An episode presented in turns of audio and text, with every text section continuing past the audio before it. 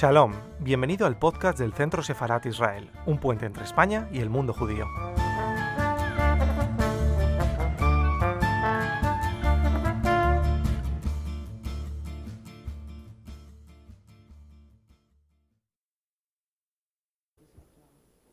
Sì, Stefan Zweig è diventato negli ultimi anni un autore molto popolare in Europa e naturalmente anche in Spagna. I motivi di questa popolarità sono diversi. Un motivo fondamentale è legato a due grandi film di successo, Grand Hotel Budapest del regista Wes Anderson, che è un po' anche un film hollywoodiano quindi è stato visto in tutto il mondo, e un secondo film di una regista tedesca, Maria Schrader, è intitolato Vor der Morgenröte, prima dell'alba.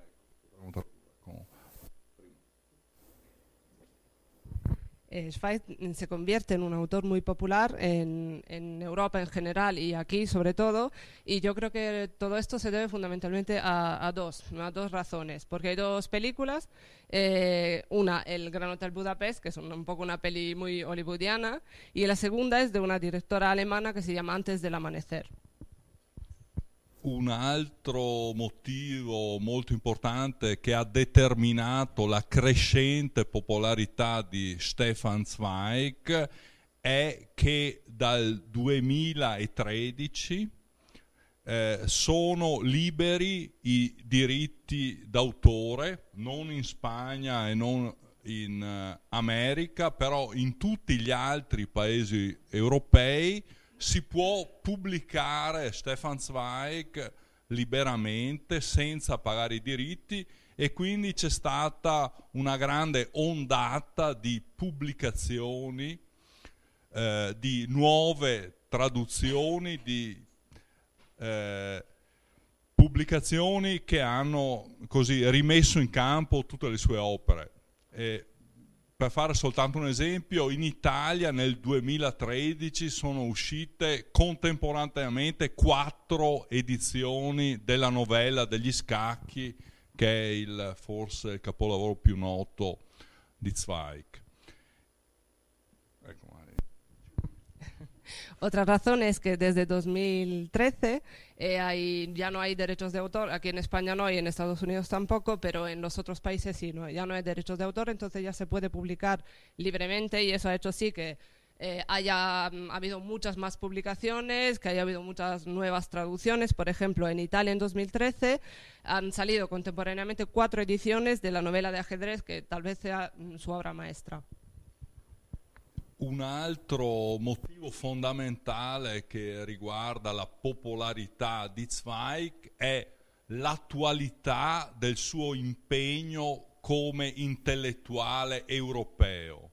Stefan Zweig si è sentito eh, subito durante la prima guerra mondiale un intellettuale che voleva combattere per la causa della pace e la causa di un'Europa unita e questo suo impegno adesso è più attuale che mai, visto che viviamo in un clima di crisi dell'identità europea, in un clima in cui ci sono paesi come l'Inghilterra che vogliono lasciare l'Europa, visto che viviamo in un clima di euroscetticismo, visto che i, eh, gli egoismi nazionali hanno eh, un, uh, rinascono e c'è questo clima di ritorno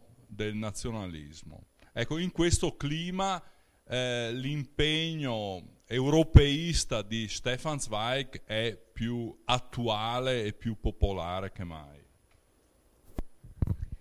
Otra razón es la actualidad de su empeño, sobre todo empeño como intelectual. Él se considera un intelectual que quería luchar por la paz y por una Europa unida. Entonces es muy actual hoy que eh, tenemos una crisis de identidad de, de, Europa, eh, tenemos Inglaterra, el Reino Unido que quiere salir de Europa, tenemos un euroescepticismo, entonces esto hace sí que le convierta en, un, en una persona muy, muy famosa en, ese momento histórico che stiamo vivendo.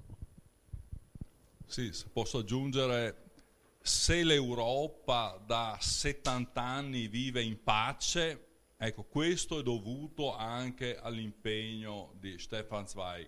Abbiamo avuto episodi di guerre molto vicine a noi, pensiamo ad esempio alla ex Jugoslavia, però se noi siamo in pace lo dobbiamo a tanti intellettuali che si sono impegnati per la pace, per l'Europa unita e eh, nessuno lo ha fatto così, con così tanto impegno come Stefan Zweig. Vorrei fare un esempio anche del riconoscimento di questo impegno.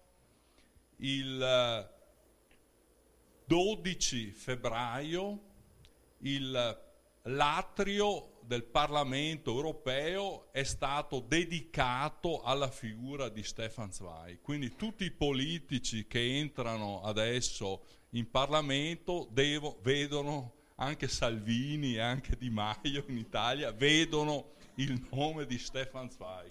E naturalmente non hanno messo Thomas Mann o Brecht o Kafka, eh, lì davanti naturalmente hanno messo Stefan Zweig e non è un caso. Eh, si en, en, Europa desde hace 70 años vivimos en paz, también se debe a un grupo de intelectuales como Paz que, que han luchado por esto, ¿no? que hemos visto que también, por ejemplo, hemos tenido guerra en Yugoslavia y tal, pero se han empeñado tanto que también le debemos a ellos que vivamos en un periodo así de paz.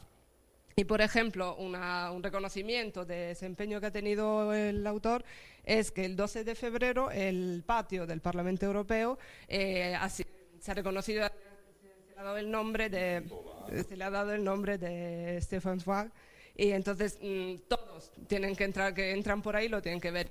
Salvini, Di Maio, todos los políticos que no están tan a favor, no han puesto ni el nombre de Thomas Mann, ni de Kafka, ni de nadie, de él. Eh, si fuéramos a hacer como una especie de buscar buscar un poco una descripción de él también. O sea, el mundo, digamos, eh, que él lo describió y lo contó en el mundo de ayer y en otros lugares, pero cómo es el mundo intelectual en el que él surge, eh, digamos, esas fuentes, porque Viena es un lugar que es, que es muy importante, que, tiene, que además genera una gran conversación cultural. Buena parte de la conversación casi europea del siglo XX es de ese momento finisecular, ¿no? en, pues en reflexiones sobre lenguaje y tal. Eh, también eh, su propio mundo familiar, ¿no? porque es de repente un escritor que viene de la, de la burguesía judía que, y, y, que, y que siempre un escritor muy pues tengo la sensación como, como, como, ha, como ha explicado ahora, pero muy internacional, ¿no? con una vocación cosmopolita desde el, desde el principio. Entonces, si pudiera así... Certamente le origini familiari di Stefan Zweig e l'educazione e la socializzazione che ha avuto Stefan Zweig a Vienna sono entrambi importantissimi per questo suo successivo impegno per la pace e per la causa europea. Difatti Stefan Zweig proviene da una famiglia ebraica che eh, insomma quasi per definizione era internazionale perché il padre veniva dalla Moravia la madre ha vissuto fino all'età di 16 anni in Italia e quindi Stefan Zweig è cresciuto in questo ambiente eh, multilinguistico e multiculturale, cioè, parlava subito già diverse lingue, parlava italiano con la madre, parlava subito francese, perché aveva una governante francese, a scuola ha imparato subito il greco e il latino, quindi da subito si interessa anche per le altre letterature, la letteratura italiana, francese, inglese e naturalmente cresce nella capitale Vienna, nella capitale dell'impero asburgico, che è una città multietnica, multiculturale, dove convivevano eh, diverse nazionalità e diverse etnie relativamente convivevano in maniera relativamente pacifica. E questo ideale della convivenza pacifica dei popoli sarà un ideale, un'utopia che Stefan Zweig si porterà per tutta la vita e che proietterà in parte, magari dopo posso dirlo, anche sulla Spagna e sul Sud America. Scusa parlato. Eh, las orígenes familiares, la educación, sobre todo la educación en Viena, son muy importantes eh, en, en, ese aspecto ¿no? de su lucha por la paz y por la Unión Europea. Es, él viene de una familia judía, pero es una familia muy internacional porque el padre había nacido en Moravia, su madre había crecido en Italia, entonces se crece, se cría en un ambiente multilingüe, multicultural. Hablaba perfectamente italiano, francés, eh, estudió el griego, el latín, entonces ya desde muy joven eh, se interesa por otras literaturas y crece sobre todo en Viena, que es la capital del imperio, que es una, una, una ciudad multicultural donde convivían, conviven mu muchas etnias. Entonces esto le da también eh, esa idea de convivencia pacífica que luego se transforma en su ideal durante toda su vida. Ecco, se posso, se posso fare un esempio legato alla Spagna, eh, mi è piaciuto molto vedere anche un progetto che Stefan Zweig aveva e non ha realizzato. Il sogno di Stefan Zweig era di lavorare sempre con Richard Strauss, che era il più grande compositore dell'epoca, che era eh, il più noto compositore di lingua tedesca che aveva lavorato tanto con Hugo von Hofmannsthal e eh, Stefan Zweig che non aveva mai potuto presentare una propria pièce al Festival di Salisburgo, aveva questo sogno di lavorare con lui ed è riuscito a realizzare questo sogno scrivendo il libretto per l'opera di Schweigsame Frau, cioè La donna silenziosa. Però quest'opera ha provocato uno scandalo perché quando l'opera è pronta Richard Strauss era diventato Reichsmusikkammer Presidente, cioè presidente dell'associazione dei musicisti nazisti. No? E quindi questo, questa collaborazione fra un autore ebreo e un compositore nazista era un problema sia per i nazisti che naturalmente anche per gli esiliati, perché quest'opera viene messa in scena nel 1935. Ecco, quindi Zweig dopo, anche perché Richard Strauss è compromesso con il na- nazismo, decide di non lavorare più insieme a Richard Strauss, però gli propone dei progetti per nuove opere che non realizzerà lui, ma che vuole che realizzi un altro librettista, cioè Joseph Gregor. E uno di questi progetti è la Judin di Toledo, l'ebrea di Toledo, di Lope de Vega, che era stata anche rifatta da Grill Parza. E una delle cose che piace di più a Stefan Zweig è che quest, quest'opera si svolge in un ambiente multiculturale, cioè dove si mescolano tre culture, la cultura spagnola, la cultura dei Mauri, de, degli arabi e la cultura ebrea. Ecco, proprio questo, questa commistione delle culture che a metà degli anni 30 è esattamente il contrario dell'esaltazione della razza tedesca e della cultura tedesca portata avanti dai nazisti è proprio quello che piace a Zweig e per cui gli piacerebbe che si realizzasse. Scusa se ho... No, no, non si preoccupi. Eh, por ejemplo, por lo que se refiere a España, hay un proyecto eh, que no, en un principio no se realiza y él quería trabajar con Strauss, eh, que era el compositor más famoso de habla alemana, y, pero nunca consiguió realizar su sueño porque sí que escribió el libreto de La Mujer Silenciosa, eh, pero cuando le escribe Strauss ya se había convertido en el presidente de una asociación de músicos mm, nazis. Entonces era como un poco un contrasentido, ¿no? Una, un, o sea, un escritor del libreto que era judío y el presidente de, de estos músicos nazis. Entonces esto iba a ser un problema. Eh, Porque se pone en escena en el 35. Entonces, él ya no quiere trabajar con Strauss, pero le propone otros proyectos. Entre otros, uno que era La Judía de Toledo, de Lope de Vega, y le gustaba mucho, porque era, se desarrollaba en un ambiente que era multicultural, porque había españoles, cultura española, cultura judía y la cultura mora. Entonces, esto era todo lo contrario de lo que los nazis estaban diciendo, y por eso le gustaba mucho este proyecto. Sì, appunto è multiculturale come la Vienna in cui lui era cresciuto e come eh no, scusa, e poi come anche lo troverà in Brasile più tardi.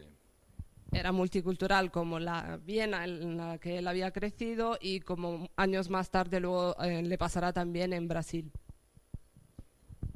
Sí, digamos que una de las, una de las cosas que están, por ejemplo, en, en las memorias es esa, esa idea de un mundo que parece permanente y que va, y que va a durar y que tiene una, un respeto, digamos, a la, a la pluralidad y cómo eso se derrumba con, el, con la Primera Guerra Mundial y entramos ya en el mundo este de la, del nacionalismo y de los estados-nación y, y las identidades únicas, ¿no? Mientras que él podría, podríamos decir que defiende un poco una, una idea de las identidades eh, múltiples.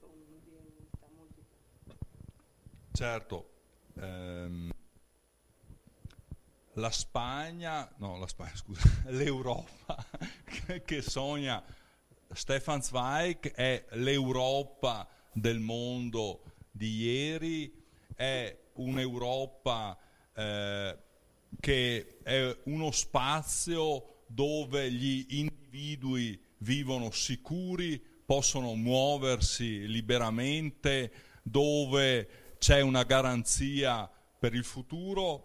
Ecco, tutta questa idea di Europa eh, che secondo lui è rappresentata eh, da una comune eredità europea che hanno le più grandi nazioni come la Spagna, l'Italia e l'Inghilterra eh, e naturalmente anche la Germania e l'Austria. Questo, questo mondo di ieri è il suo mondo ideale, il suo mondo dove avrebbe voluto sempre vedere, che però viene distrutto dalla guerra. La guerra pone fine a questo mondo di ieri e però eh, questo mondo ritorna sotto forma di utopia che Zweig eh, proietta su diverse eh, situazioni. È una di queste una di queste situazioni è naturalmente anche quella che ritrova in Sud America.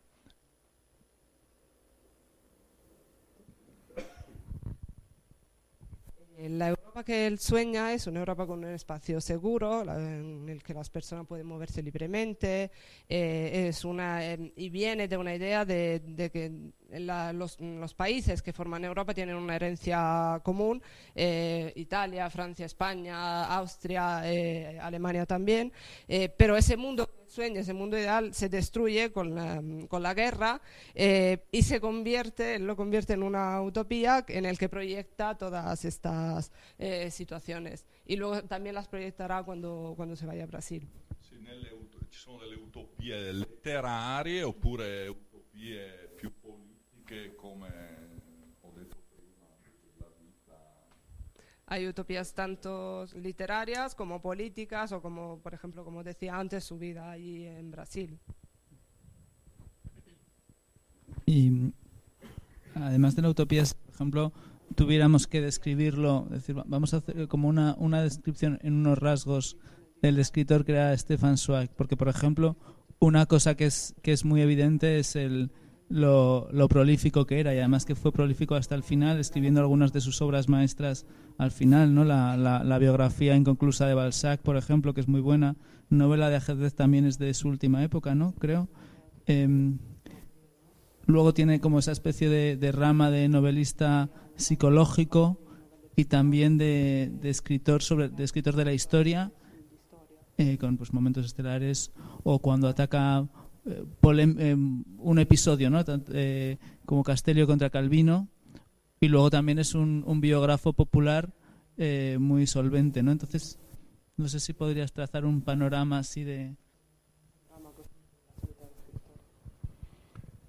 Sì, eh, credo eh, una caratteristica di Stefan Zweig come scrittore sia quella di essere riuscito di, a creare dei capolavori in diversi generi letterari, cioè, quindi non specializzandosi su un unico genere. I, I generi in cui è riuscito di più sono naturalmente quelli della novella, e ci ha lasciato delle novelle famosissime come Paura o 24 ore nella vita di una donna. Eh, un altro genere in cui è riuscito molto bene è il genere della biografia romanzata oppure degli episodi che lui chiama le ore cruciali dell'umanità in cui eh, prende dei personaggi e racconta eh, gli elementi più drammatici della vita di questi personaggi che sono momenti in cui eh, una, un individuo ha avuto la possibilità di cambiare il destino intera il destino della storia. Ecco, uno di questi episodi è dedicato anche alla figura di un navigatore spagnolo, eh, Núñez de Balboa, e eh, oltre a questi generi eh, c'è il eh, genere dell'autobiografia, appunto il mondo di ieri insieme, insieme alla forse la novella degli scacchi, il mondo di ieri è la sua opera più famosa, però se posso anche dare un uh, consiglio, una raccomandazione, trovo personalmente molto riuscite anche le commedie che ha scritto Zweig ad esempio la commedia Volpone, che è il rifacimento di una commedia di Ben Johnson, e anche il libretto che ha scritto, di cui ho parlato prima, il libretto eh, per la donna silenziosa, secondo me è anche uno dei capolavori di Stefan Zweig. Ecco, quindi insomma la pluralità dei generi in cui lui è riuscito a creare dei capolavori è una sua specificità come autore. Una característica como escritor es haber creado obras maestras en diferentes géneros literarios y, lo ha conseguido en todos, porque por ejemplo novelas, por ejemplo como Miedo o 24 horas en la vida de la mujer, también con biografías o también con los que él llama episodios, que mmm, llama también las horas cruciales de, de, la humanidad, en el que habla o escribe de eventos dramáticos de los personajes eh, que han tenido la posibilidad de cambiar el destino. Por ejemplo, también eh, escribe una sobre Núñez de Balboa y también con, mucho con las autobiografías. Por ejemplo, yo considero que El mundo de ayer junto con el que os decía antes, una de sus obras maestras. Y también, si os puedo dar un consejo, eh, también se ve muy bien su habilidad de escritor en las comedias, por ejemplo en Volpone, o también en el libreto del que hablábamos antes. Entonces, toda esta pluralidad de géneros lo hacen un gran escritor.